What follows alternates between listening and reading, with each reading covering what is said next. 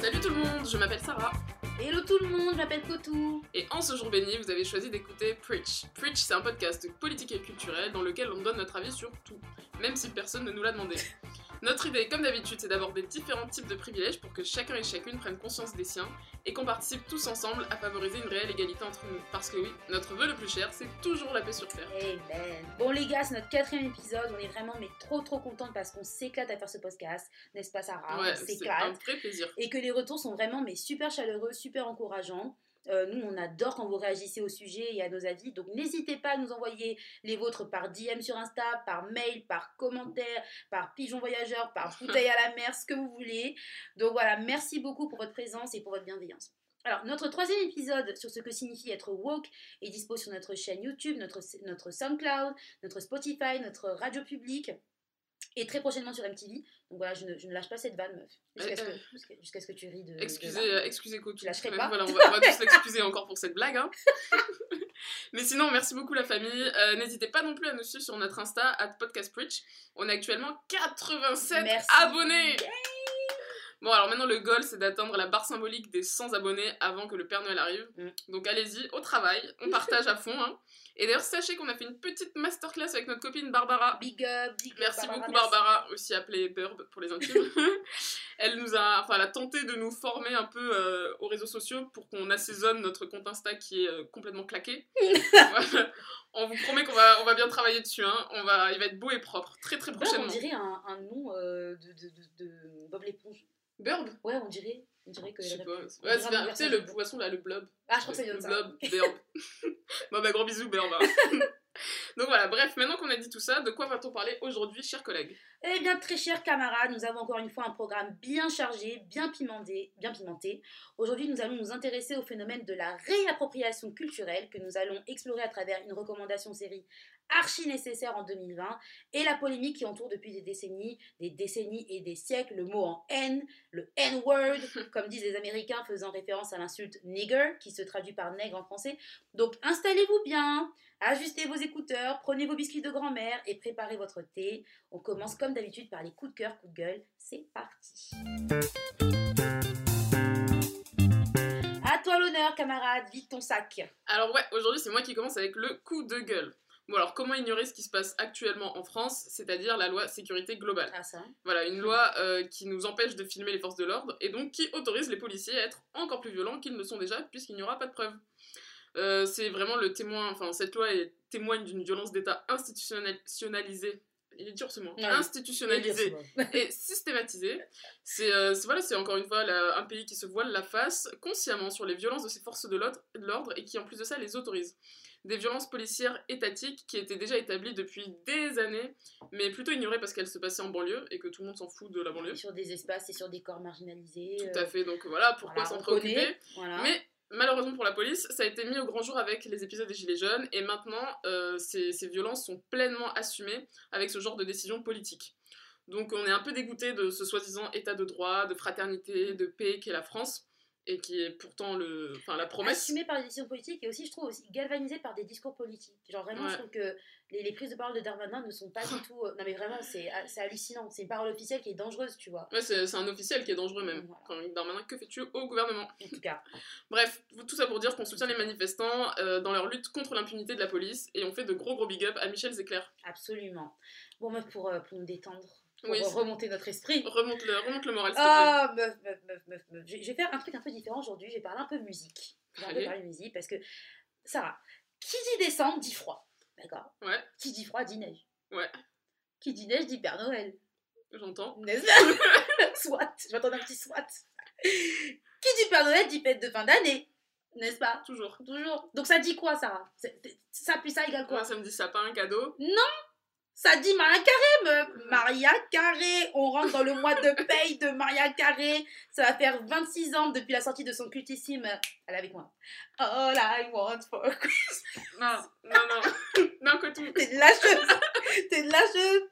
Mais ça fait 26 ans, meuf, qu'elle se fait un fric monstre avec ce, avec ce titre.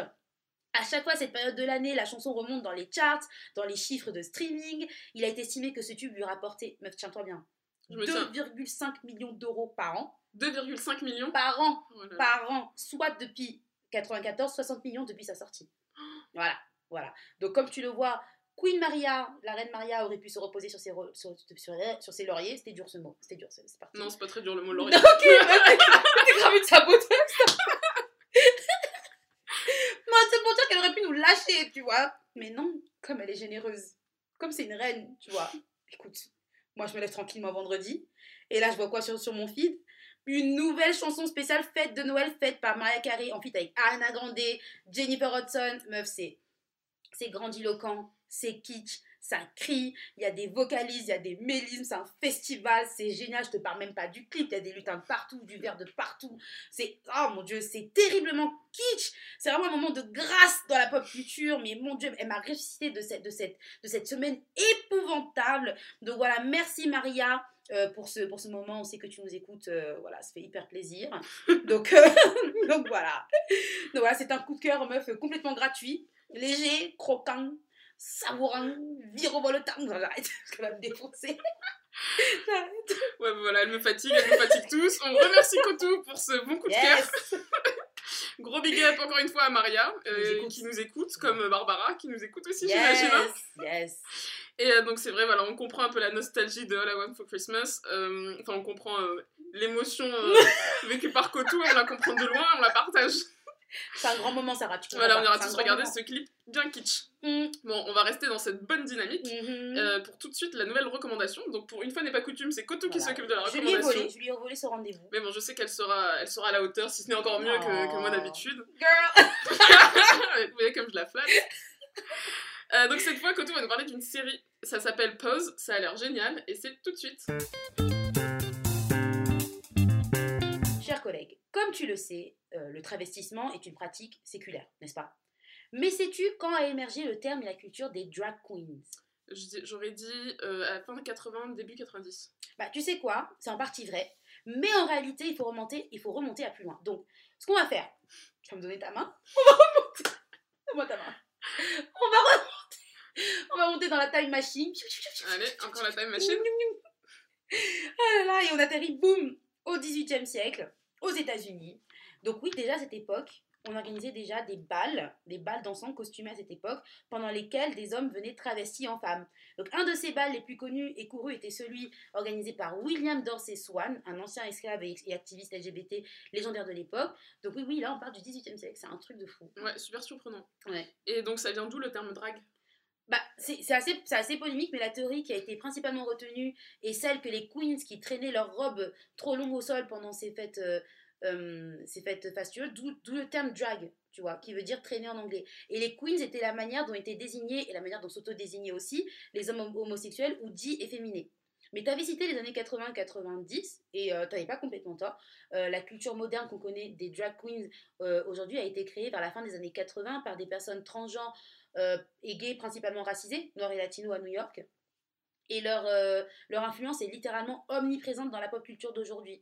Tu peux la voir par exemple dans la manière dont le, dont, euh, dont le jargon, le vocabulaire de la scène drag s'est immiscé dans nos vies. Par exemple, tu sais, quand on nous dit des mots comme, euh, comme shady, par exemple, tu vois. Ah ouais, genre, shady. Je sais euh, pas comment on, peut, comment on peut traduire shady, c'est genre quelqu'un qui. Tu. Ah, Je sais pas comment Je sais pas comment on explique Shady. Mais euh, on, on mettra euh, dans la description. Ouais. C'est faux, on va pas vous mettre dans la description. on sait pas. Ah, allez chercher que. Ouais. Ouais, je vois comme quand on dit yes ou euh, T'as bitch. t'as tout compris, voilà exactement, ça vient de là et beaucoup d'autres mots. Euh, ou avec des danses comme le voguing, même le maquillage, meuf. Tu vois, là je parle du le contouring qui a été popularisé par Kim Kardashian, ces dernières années, mais qui est originellement issu du milieu drag, tu vois. Et euh, bah, c'était c'était une technique de make-up qui visait à accentuer et féminiser hein, les traits des, des queens. Et aujourd'hui, c'est totalement mainstream, c'est totalement grand public.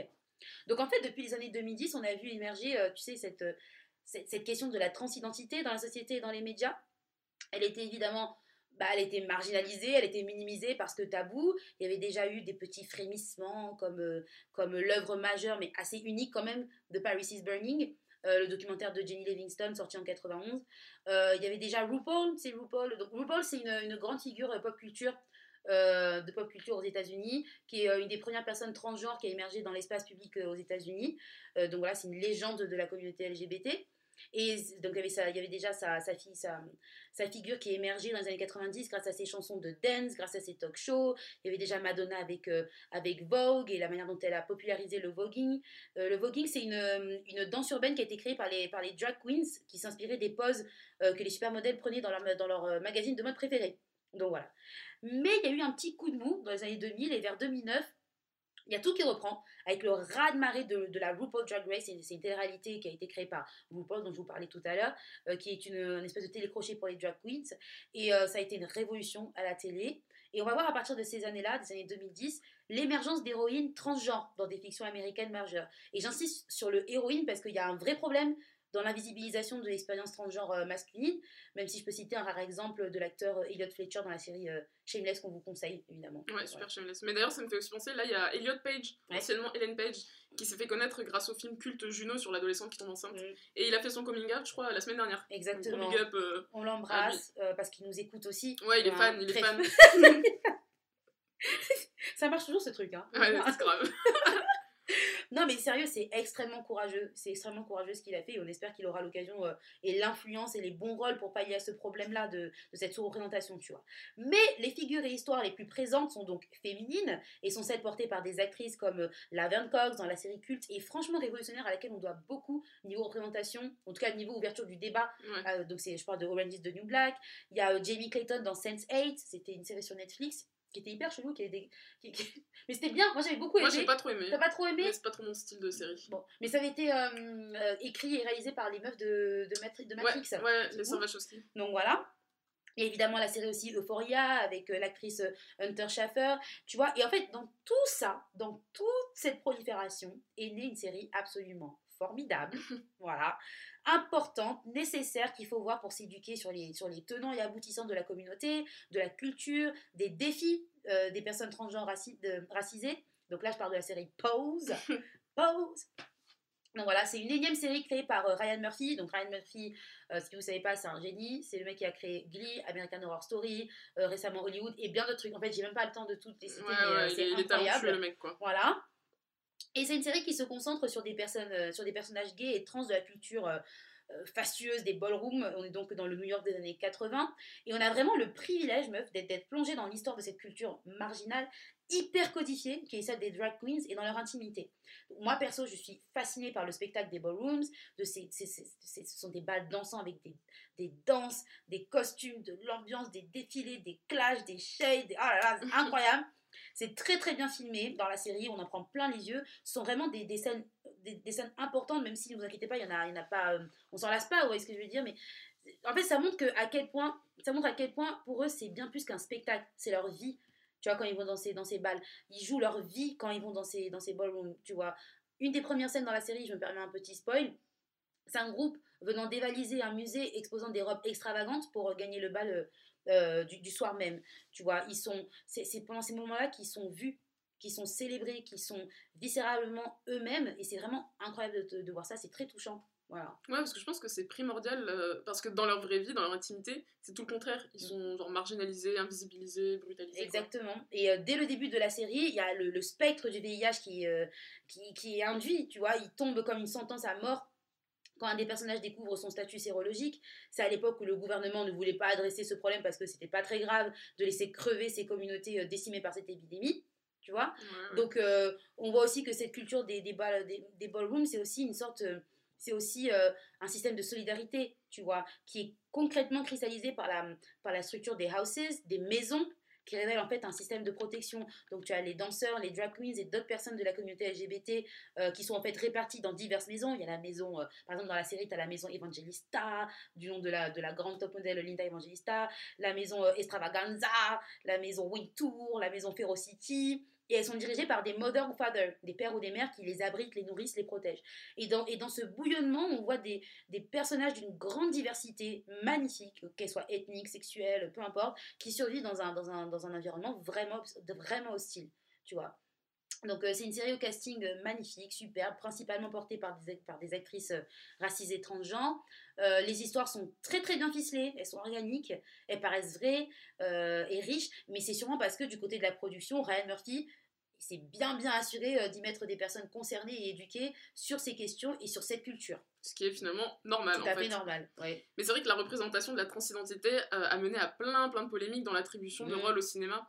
De, très récemment, il y avait par exemple Scarlett Johansson. Scarlett Johansson, elle est toujours dans la sauce. Que ce soit Ah, le whitewashing, le, le- les, les problèmes de représentation de transidentité. Ouais, mais elle dans, vraiment ouais, dans plein de trucs. toujours dans la sauce. Il y a Marc Ruffalo aussi, et ils avaient accepté des rôles transgenres, et ça, ça passe de moins en moins parce que c'est un privilège de pouvoir naviguer comme ça, alors que les acteurs et actrices transgenres, eux, ils sont vachement invisibilisés, quoi. Absolument, totalement. Et la, la culture drag, qui est vraiment la culture des drag queens, qui est devenue très grand public maintenant, essaye aussi de se protéger de ces diverses euh, tentatives d'appropriation politique, médiatique, euh, culturelle.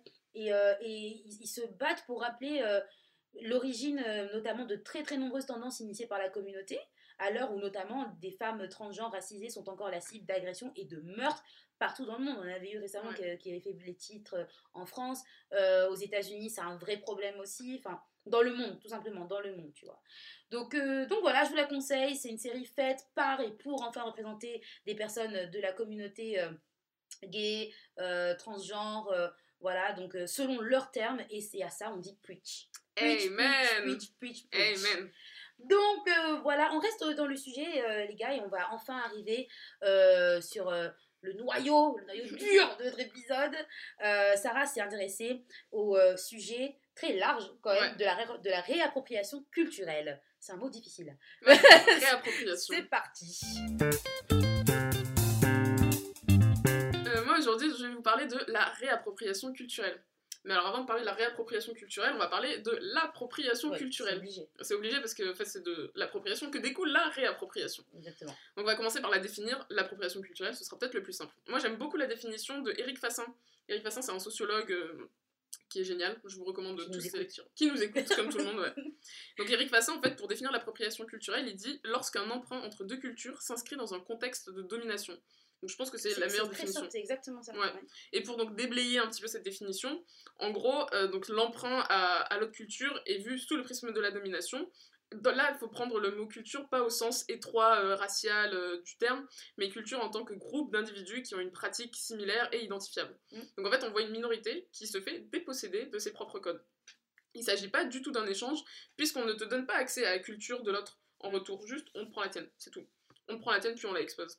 Et en fait, souvent, la personne identifiée à cette culture, la- à l'origine même de l'objet culturel, va être dans le meilleur des cas, avec plein de guillemets, hein, Mhm. invisibilisée et ne sera jamais mise en valeur pour son talent. Et dans le pire des cas, on va carrément se moquer d'elle ou la rejeter pour ses pratiques ou ses coutumes ou euh, ses attributs. quoi. Exactement. Et donc ça passe par les objets, comme par le comportement, les pratiques, le vocabulaire. Et je pense que l'exemple le plus parlant, c'est genre le wax. C'est, vous voyez ce tissu ce tissu porté euh, qui vient d'Afrique, Mm. porté donc par les Africains ou des Noirs. Et alors souvent les Africains qui se baladent avec du wax, euh, ils vont être un peu ostracisés, ils sont un peu sauvagisés. Oui. Mais par contre, il y a des créateurs européens qui ont repris ce wax et qui se le sont appropriés, qui en, font, qui en ont fait de superbes pièces originales. Et alors là, par contre, ils rencontrent un succès de fada quoi avec ça. Donc euh, quand le wax vient de, je sais pas, de grands créateurs, il y a pas de souci. Par contre, quand il vient genre de Barbès ou du On pays d'Afrique, C'est dévalorisé. ouais, exactement. Donc euh, pas top top quoi.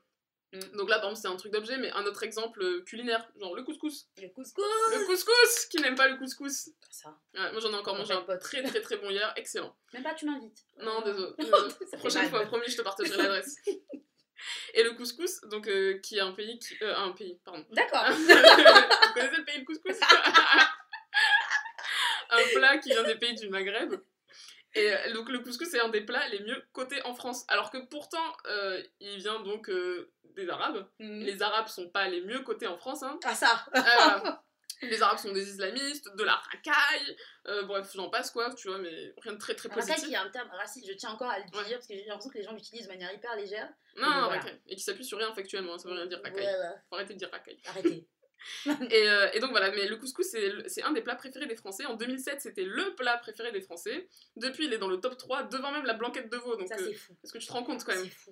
Donc voilà, on est ok pour le couscous, mais pas pour les Arabes. Mm. Et d'ailleurs, on se rappelle tous du Couscous Gate en 2017 avec Florent Philippot, On t'a qui a vu. été pris en flag en train de manger un couscous. Florian, on t'a vu, on t'a archi vu. J'ai l'impression que les, exemples les plus explosifs, les plus exposés, tu sais, et vifs, euh, récemment sont ceux issus de la, pop culture, tout ça, euh, euh, notamment les polémiques comme le manque de représentation des artistes noirs vis-à-vis de leur, des genres même qu'ils ont euh, euh, inventés. Euh, c'est ce qu'on voit par exemple avec l'énième polémique, par exemple aux Grammys. les Grammys, ce sont comme les victoires de la musique américaine. Et il y a des artistes noirs influents qui ont beaucoup in- influencé le son de 2020 qui sont pas nommés, mais par contre, les artistes blancs qui refont ce son-là sont nommés. Donc c'est Ouais. ça la réappropriation. L'appropriation. Voilà. Pardon, l'appropriation n'est pas encore la réappropriation. Ouais. Excusez-moi, je prends trop les deux barres, excusez-moi. Mais voilà, on peut prendre même le même exemple pour euh, Madonna, on en a parlé tout à l'heure, euh, pour avec, avec le voguing, tu vois. Euh, donc oui, euh, factuellement, elle est à l'origine de l'exposition grand public du voguing, mais beaucoup de personnes de la communauté LGBT, malgré cette mise en avant de leur culture, étaient meufs mais flippées d'en perdre le contrôle et auraient aimé qu'une personne d'abord de, leur propre- de leur propre communauté capitalise d'abord dessus. Voilà, c'est exactement ça, ouais. C'est ça, en fait, quand il s'agit d'une personne liée à cette culture par son identité, on va l'exclure. On va en faire, tu vois, un peu quelqu'un, je sais pas, de sauvage, ou genre, dans tous les cas, de stigmatisé. Mm. Mais par contre, quand l'autre, qui est souvent l'homme blanc, reprend ce trait de caractère, cet attribut, tout ça, en en excluant donc le créateur original, et ben là, tout, tout, tout soudainement, ça devient cool. Et il y a je sais même pas combien d'exemples, vraiment. Ah, ouais, vraiment... Donc voilà, en gros, c'est quand on, on retire à- pour soi des bénéfices sans les partager avec le créateur de l'objet ou du mouvement. Mm. Des bénéfices économiques comme symboliques, c'est ça l'appropriation culturelle. Et d'ailleurs, il y a l'afroféministe euh, Bell Hooks, l'écrivaine euh, qu'on adore, gros big up, Bell Hooks, On l'adore. qui nous écoute, hein? Qui avait employé en fait le terme manger l'autre pour parler de ça avant que l'expression appropriation culturelle existe. Donc elle, elle parlait de on se fait manger par l'autre en fait euh, Ouais. dans son identité quoi. Mais en soi, en fait, faut pas confondre parce que la récu- récupération culturelle, c'est ok. C'est d'ailleurs le principe de la mondialisation, de l'échange. Tu vois, nos vies, nos... relations humaines, hein. Ouais, c'est ça. Enfin, tu vois, euh, notre société, elle est entièrement façonnée par les apports d'autrui et l'échange. Sinon, je sais pas, hein, on mangerait même pas de pommes de terre. c'est c'est un truc de fou. On mettrait pas de jeans, la musique qu'on écoute, etc. Mm. Mais en fait, il faut que cette récupération culturelle, elle soit toujours bienveillante. Le souci avec l'appropriation, c'est qu'elle dessert en fait. Elle n'est pas du tout égalitaire. Preach Preach, preach, preach that. Après, l'idée c'est aussi qu'il faut maîtriser l'objet que qu'on souhaite récupérer avant de l'utiliser, tu vois. Dans l'appropriation culturelle, euh, la, personne ne s'interroge pas quant à l'histoire ou la, ou la définition de, de ce qu'il euh, réutilise, de ce, qu'elle réutilise. On peut prendre l'exemple, mais il y en a tellement. Les, les attrape-rêves indiens, les statues de Bouddha qui sont des objets religieux, Ouais. ou le, le fait de typer, meuf, vraiment Ah, c'est trop con. Mais Parlons du fait de chipper, ouais. Attends, le, le type, c'est une vraie insulte, tu vois, qui n'est pas des fois comprise comme telle par certains blancs. C'est pas un jeu. N'allez pas vous blesser bêtement en allant typer à tout va dans la 4 en heure de pointe. C'est pour votre bien Ouais. que je dis ça. C'est pour rire, mais, mais enfin, vous comprenez l'idée, quoi. Ouais, carrément. Mais d'ailleurs, il y a peut-être des gens qui savent pas ce que c'est chipper. Est-ce que tu- Ah Bon, fais-nous un chip. non, Vous connaissez Vous avez Ouais. entendu ce son Refais, refais. Attends, je me suis mangé la joue en faisant ça. Voilà. Faites pas ça, c'est dangereux. Jamais faire ça, c'est une insulte, ok? Non, le faites pas n'importe où. mais- bon, on dit ça pour déconner, mais vous comprenez l'idée, quoi. Ouais, L'idée, voilà. c'est de faire attention à ce qu'on utilise. Faites, faites attention à ce que vous utilisez, essayez de savoir d'où ça vient, essayez de savoir qu'est-ce que ça, qu'est-ce que ça signifie. Voilà. C'est ça, et l'appropriation culturelle est intimement liée à des questions économiques aussi, ça il faut pas du tout mettre ça de côté. Mm. Et on pourrait même parler d'exploitation culturelle. C'est-à-dire qu'il faut toujours se demander à qui profite l'argent que je dépense pour cet objet. Un exemple très parlant. Je veux manger japonais. Est-ce que je vais chez Sushi Shop Sarah, elle est animée par cet exemple. C'est formidable. Alors, déjà, en termes gustatifs, non, je ne vais pas chez Sushi Shop parce que ce n'est pas bon. Mais maintenant, en termes économiques, à qui profite ce business? Est-ce qu'il profite à des Japonais? Que nenni. Il Mm. profite à Grégory Marciano et Hervé Louis, qui sont deux Français, qui ont créé la chaîne Sushi Shop en 1998. Et d'ailleurs, la chaîne a été euh, vendue au groupe polonais Amrest en 2018. Waouh. Donc euh, l'incohérence du truc est archi totale, quoi. Donc en fait, non, faut, faut vraiment prendre en compte la notion d'argent qui est fondamentale, puisque dans tous les cas, on vit dans un monde capitaliste. Mm. Donc les coutumes, les cultures sont des outils de capitalisation, et il faut absolument avoir une démarche responsable lorsqu'on consomme et lorsqu'on participe à la diffusion d'une culture, que ce soit donc euh, par un objet ou euh, un mouvement ou quoi que ce soit. Donc Mm. voilà, il faut se demander qui vend l'objet, comment a-t-il été construit, par qui, en l'achetant, qui est-ce que je soutiens, quoi? Absolument. Et on peut, on, peut, euh, on peut ne pas être directement lié à une culture et, et pourtant l'exploiter d'une manière saine, avec Oui. une démarche, avec une vraie démarche d'apprentissage de la technique ou une exploitation responsable. On peut être blanc français et faire des habits en wax, mais je pense que on- je pense que se poser des questions du genre à qui vais-je acheter la matière première, qui m'a formé, qui m'a éduqué sur, euh, sur, ce, sur cette culture, sur cette. voilà, c'est hyper important d'être conscient de l'origine de la pratique et d'en rappeler l'histoire au consommateur, tu vois. En gros, s'inscrire respectueusement dans, dans la culture, c'est tout. C'est. C'est très simple, hein, finalement. Voilà. Et donc maintenant, il est grand temps de parler de la réappropriation culturelle. Nouveau level. Donc en gros, qu'est-ce que c'est la réappropriation culturelle? C'est quand on est marginalisé, insulté, moqué à cause d'une culture et de sa pratique, et qu'en fait on va reprendre ces insultes pour se définir en se les réappropriant. Il y a aussi une expression qui dit renverser le stigmate, c'est-à-dire qu'on revendique une stigmatisation qui nous a été attribuée. Un stigmate étant bien sûr un défaut. Donc le stigmate perçu comme un défaut est reconsidéré et perçu par, positivement par la personne stigmatisée. On va reprendre la moquerie ou les clichés qui nous sont adressés pour s'autodéfinir. Donc quel est l'intérêt de faire ça? Bah, Cela permet déjà de laisser l'autre complètement frustré, dans le sens où le, le gars là, il a plus le dernier mot, euh, puisque enfin, finalement l'insulte qu'il vient de dire perd de son sens, puisque l'insulte est banalisée, et donc en retournant l'insulte, on reprend le pouvoir.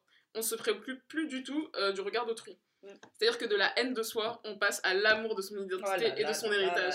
C'est beau quand même ce que je dis. Magnifique, meuf, c'est magnifique. Ouais, mais le stigmate devient moteur. C'est Mm. aussi un moyen d'ailleurs de ne pas oublier l'histoire, mais de rappeler le mal qui a été fait pour ne pas le reproduire à travers euh, donc euh, ses comportements. Mm. Encore une fois, on va passer par des exemples, ce sera peut-être parlant. Mm. Euh, aux États-Unis, par exemple, le N-word, mais alors Koto va vraiment beaucoup nous en parler après, Mm. donc je vais pas trop empiéter là-dessus. Mhm. Mais bon, c'est donc c'est euh, le N-word qui veut dire nigger, donc en français nègre, très péjoratif. Donc le mot est carrément interdit. Et là-bas, entre eux, ils peuvent s'appeler my nigger, my nigger, comme en France, ça pourrait dire négro. Voilà. Bon, ça, il y a. Mais dans le sens, euh, mon frère, ma soeur, tu vois. Oui. pas genre, évidemment. Voilà, euh, mais il y a une dimension aussi historique derrière. Mm. Ou euh, sinon, l'insulte par exemple PD, qui est une insulte super virulente, Mm. euh, qui vient à la base de pédéraste en grec, qui désignait les hommes âgés attirés par les jeunes garçons, donc liés à la pédophilie. Ouais. Et donc aujourd'hui, on insulte des, des homosexuels de PD, ou des lesbiennes de Gwyn. Et en fait, entre eux, les homosexuels s'appellent PD, ou s'autodéfinissent co- comme PD. Ouais. Tu vois? C'est le même phénomène. C'est le même phénomène de réappropriation. On peut prendre aussi bah, le phénomène de la cagole. Ouais, la Le cagole. euh, ce qui est, on va dire, une femme provocante par sa tenue ou ses comportements. Voilà, c'est un mot occitan utilisé, euh, beaucoup utilisé à Marseille, par exemple. Et aujourd'hui, la cagole est incarnée et revendiquée même par certaines femmes du Sud, et à, à tel point qu'il existe même une bière meuf qui s'appelle la cagole. Ouais, c'est vrai. La- Et le-. Bonne bière la cagole. hein. Donc voilà, donc c'était un mot qui était utilisé pour rabaisser, qui est aujourd'hui euh, un terme d'identification très fort et même de fierté pour certaines femmes euh, du Sud. Donc euh, ouais, après, moi je vais pas faire la meuf, hein, euh, je déconstruis aussi. Le mot cagole, euh, moi je viens de Nice, je l'utilise encore même pas un an deux ans.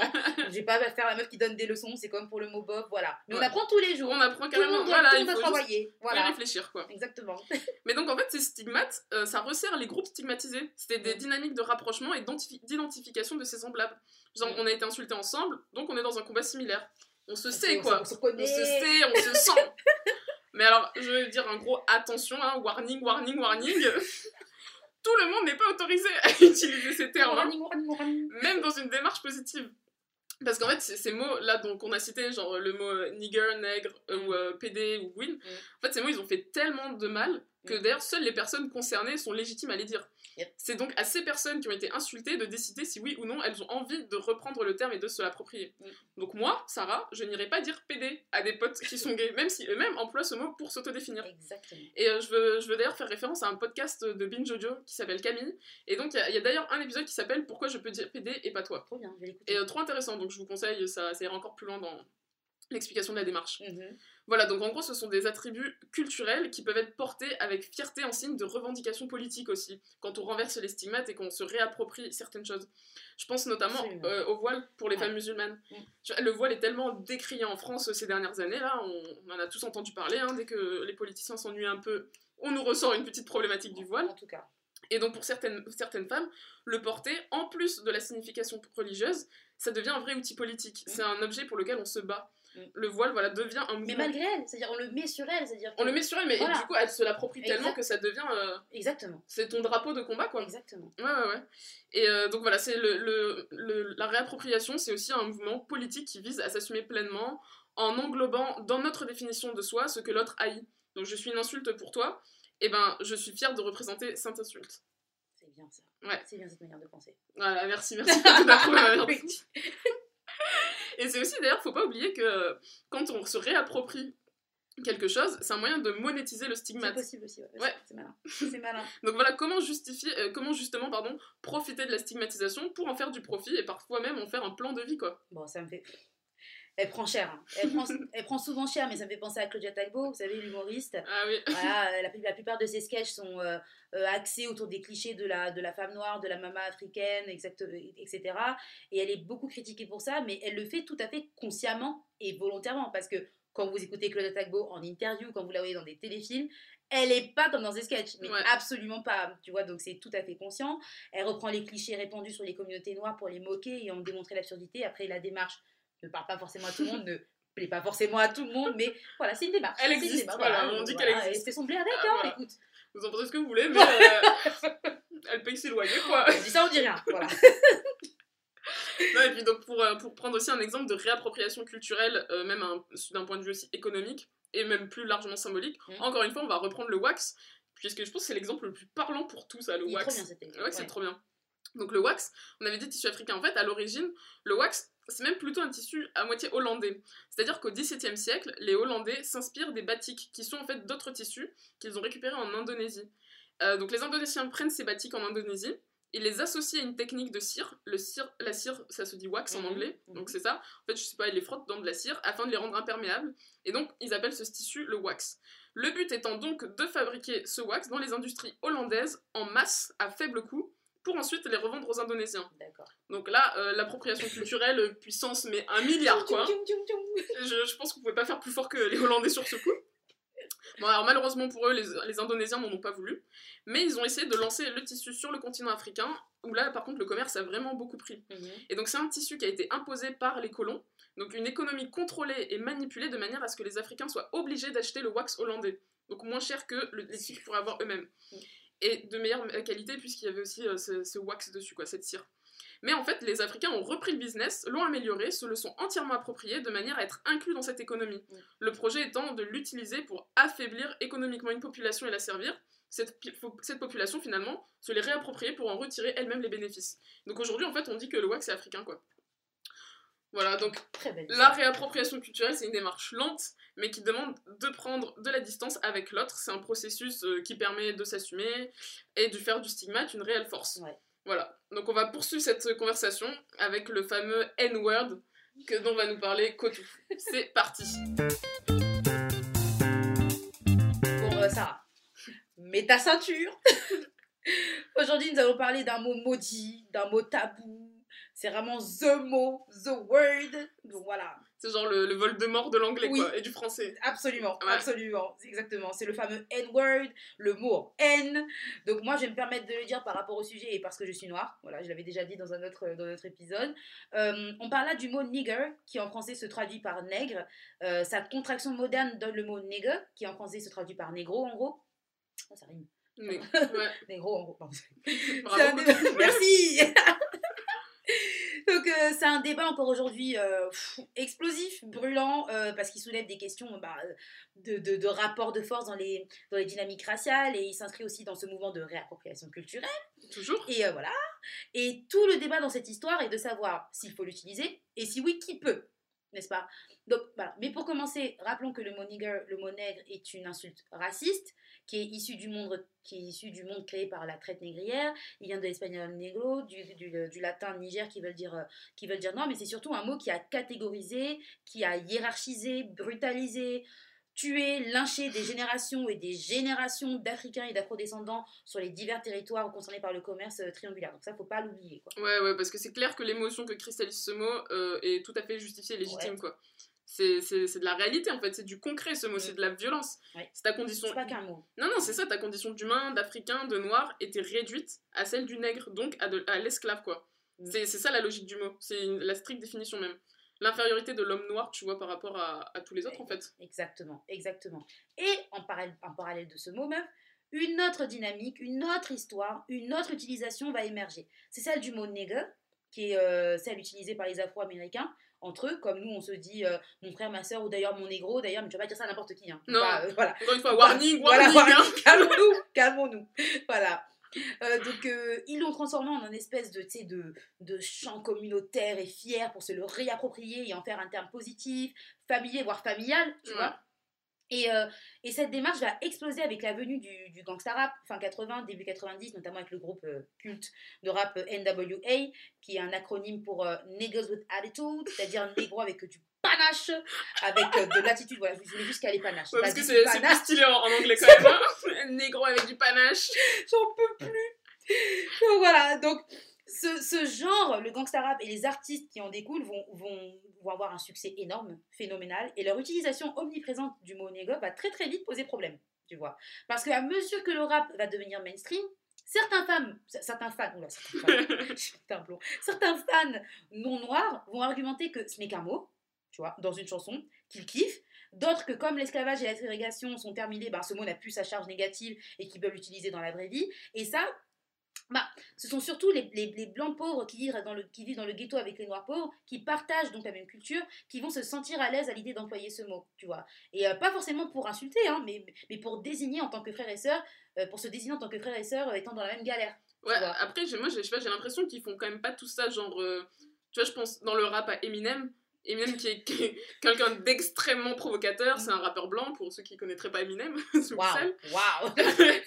c'est un rappeur blanc, qui vient du ghetto et pourtant il s'y est jamais essayé quoi à faire ça. Et d'ailleurs, les rappeurs blancs aux États-Unis n'essaient même pas de tenter euh, Satan, En tout cas. ouais, avec ce mot, tu vois, au risque que, que la cancel culture les pulvérise quoi. La cancel culture, attention, écoutez euh, Yes. Preach épisode 3. Yes, exactement. Mais en fait, c'est, en fait, c'est, c'est- c'est vraiment une question brûlante par rapport au public du rap, par rapport au public du rap qui dans ses, qui dans ce- dans consommateurs, ça va peut-être t'étonner, sont principalement blancs. Les gens qui achètent les tickets de concert, les gens qui achètent les CD, les CD sont principalement blancs.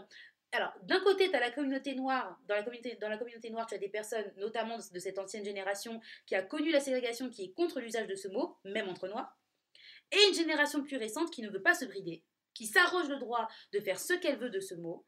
Euh, et là, tu vois, on rentre vraiment dans des, dans des dynamiques raciales, sociales et commerciales, d'ailleurs, très compliquées, qui rendent le débat explosif, tu vois. Et ce débat est d'ailleurs aussi explosif en France.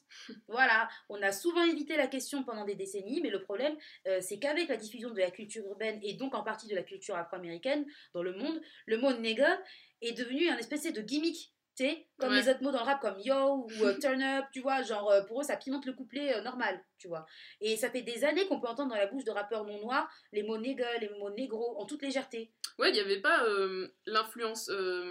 Merde, comme Enjoy Phoenix. Ouais, Ouais, elle s'était retrouvée aussi Ouais, euh, ouais. dans une polémique là en utilisant dans, une de ses vidéos le gimmick euh, Really Nigga. ouais. C'est ça, non Really nigger. Really nigger. Exactement. Et parce qu'en fait, c'est- tellement ancré dans la pop culture maintenant qu'en fait, on, on oublie même l'origine de cette expression, quoi. Mm. Dans le rap français aussi, y a, la question est un petit peu plus abordée, moi j'ai l'impression. De plus en plus, ouais. Ouais, de plus en plus. Mais tu vois, il y a quand même les rappeurs, euh, les rappeurs belges, genre Hamza ou Romo Elvis. Roméo Elvis, il prend trop cher. Hein. Parfait exemple pour tout, le gars là. Désolé, euh, tu accumules. Hein. Mais, ouais, mais après, bon, il y a aussi des rappeurs français comme La Fouine ou Crack qui utilisent ces mots et ça pose de plus en plus de questions quand même aujourd'hui. quoi. Absolument, absolument. Et en fait, bah, en fait, le problème avec, euh, avec l'espace euh, urbain francophone, c'est que des fois, il copie son pendant américain sans réfléchir aux, aux, aux similarités. Souvent même, qu'il hein. existe même beaucoup. Hein. Euh, ils, ils- ils oublient les similarités qu'il y a entre nos deux espaces. Tu vois, genre en France, le mot nègre choque. Il choque. Il est, il est presque banni. Tout le monde le sait. Tu vois, quand on a vu ce passage à tabac de Michel par les policiers récemment et qu'il a été traité de sale nègre, ça, ça a choqué. Ah bah oui, Tu voilà. vois, aujourd'hui, on vend plus de tête de nègre. Donc, euh, c'est, enfin, c'est un mot qui choque. C'est pas un mot léger du tout. Ouais, parce qu'en fait, c'est ça, l'histoire et l'impact du mot nègre est tout à fait similaire dans notre espace francophone. Oui. Et d'ailleurs, j'ai l'impression qu'il commence à y avoir un, de plus en plus de rappeurs noirs, comme non, non noirs quand même, qui s'interrogent sur son utilisation en France. Absolument, absolument. Et désolé parce que on se réfère beaucoup à l'univers du rap, mais en fait, c'est parce que c'est le seul espace aujourd'hui où la question se pose parce qu'en société, dans la vraie vie, aucune personne non noire, non raciste ne se permettrait de dire ça, tu Bien vois. sûr. Et euh, l'invisibilisation de cette question en France montre encore une fois comment euh, la question raciale est souvent évacuée au profit de la question sociale. Tu vois, je vais te citer un petit propos d'une chroniqueuse euh, de KLM, tu sais, c'est la radio de Booba, qui en fait n'est pas sa radio, mais en fait c'est sa radio, bon, c'est pas problème. hein. On fera un pas podcast là-dessus. Voilà, exactement.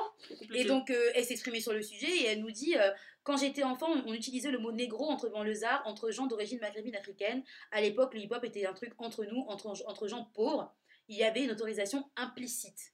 Ouais, mais c'est ça le problème que pose le mot. vrai d'ailleurs, il y a des noirs qui donnent des passes. C'est Ouais, vrai. ouais, mais bon, tu vois, quand tu utilises le mot niga ou négro, c'est c'est le fait que on vit dans cette hégémonie de la culture urbaine, les consommateurs sont divers, Mm. mais que, enfin, comme dans la vraie vie, l'histoire et les mots n'ont pas le même impact euh, sur les individus, quoi, c'est ça le souci. Mm. C'est fermer les yeux sur les disparités raciales et qui pourtant façonnent notre société. Et ça, la France, elle est pro de ça. Ça, vraiment. euh, Mais voilà. Mais bon. En tout cas, pour conclure, la, polémique autour de, euh, de l'utilisation de ce mot euh, par des non-noirs démontre, je pense, le, désir de reconnaissance de cette histoire esclavagiste et coloniale violente, qui a encore des conséquences très très concrètes aujourd'hui, notamment celle des, des privilèges que des personnes non noires et surtout blanches tirent du fait de leur simple couleur de peau au sein de notre société. Donc je crois que c'est pour ça que ça fait péter des plombs euh, à, à beaucoup de gens, tu Ouais. vois, ce, ce débat. Non, Donc mais- voilà. Ce débat, il est, il est vital, il est trop intéressant. Merci beaucoup, Kotou. Mais on est là, hein, c'est plaisir. Ouais, hein. franchement, et, euh, et d'ailleurs, n'hésitez pas, du... enfin, n'hésitez pas à nous donner votre avis parce que ça nous intéresse énormément de savoir ce que les gens pensent euh, Surtout si vous n'êtes pas d'accord. ces questions. Ouais, si vous n'êtes pas d'accord aussi, vous pouvez nous le dire. voilà, on sera pas content, mais vous pouvez nous le dire quoi. voulu faire la duse, mais ça me piquerait quand même. Ouais. Mieux vaut que vous soyez quand même d'accord avec nous. dans voilà, l'idée. Bon, ben, on arrive presque à la fin de notre épisode. Euh, merci pour l'écoute. Ouais. Ciao. Ciao, merci beaucoup. Ciao, ciao, on y va? Allez. Mais on rigole, on rigole. blague. Oh là là là, mais l'humour, l'humour, on adore. Allez, bientôt, on fait du stand-up. Hein. Mais on sait que vous attendez ce moment et que le raté serait un crève-cœur pour vous. D'accord? Donc, what time is it, chers collègues? It's l'heure de la réunion. La communion, pardon, j'ai même raté le, la transition. On rate toujours ce, ce lancement. Ouais, on le rate. hein. C'est fou. Un jour, on y arrivera. Non, voilà, c'est l'heure de jeter dans l'univers nos vœux pour qu'ils se réalisent. C'est l'heure de la communion.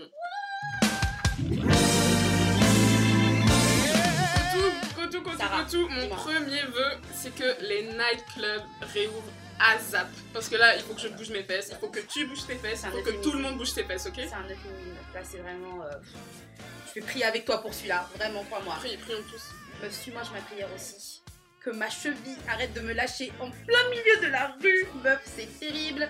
Euh, certains le savent, beaucoup ne le savent pas, mais je me suis ramassée dans l'escalier. Je me suis fait une entente pas possible et il y a ma cheville qui lâche. C'est pas la première fois, hein, De- je vais juste dire ça. Pourquoi tu dis ça aux gens c'est- pas Les, nécessaire les chevilles de Kotou, c'est des grandes histoires. Mais voilà, j'ai juste besoin que ma cheville voilà, soit vraiment quelque chose sur laquelle, sur lequel je peux compter en fait. Voilà, c'est tout ce que je demande. Je demande pas, je demande pas plus en fait. Voilà. Alors non, mais j'ai notre prière qui est très personnelle, qui est très simple pourtant.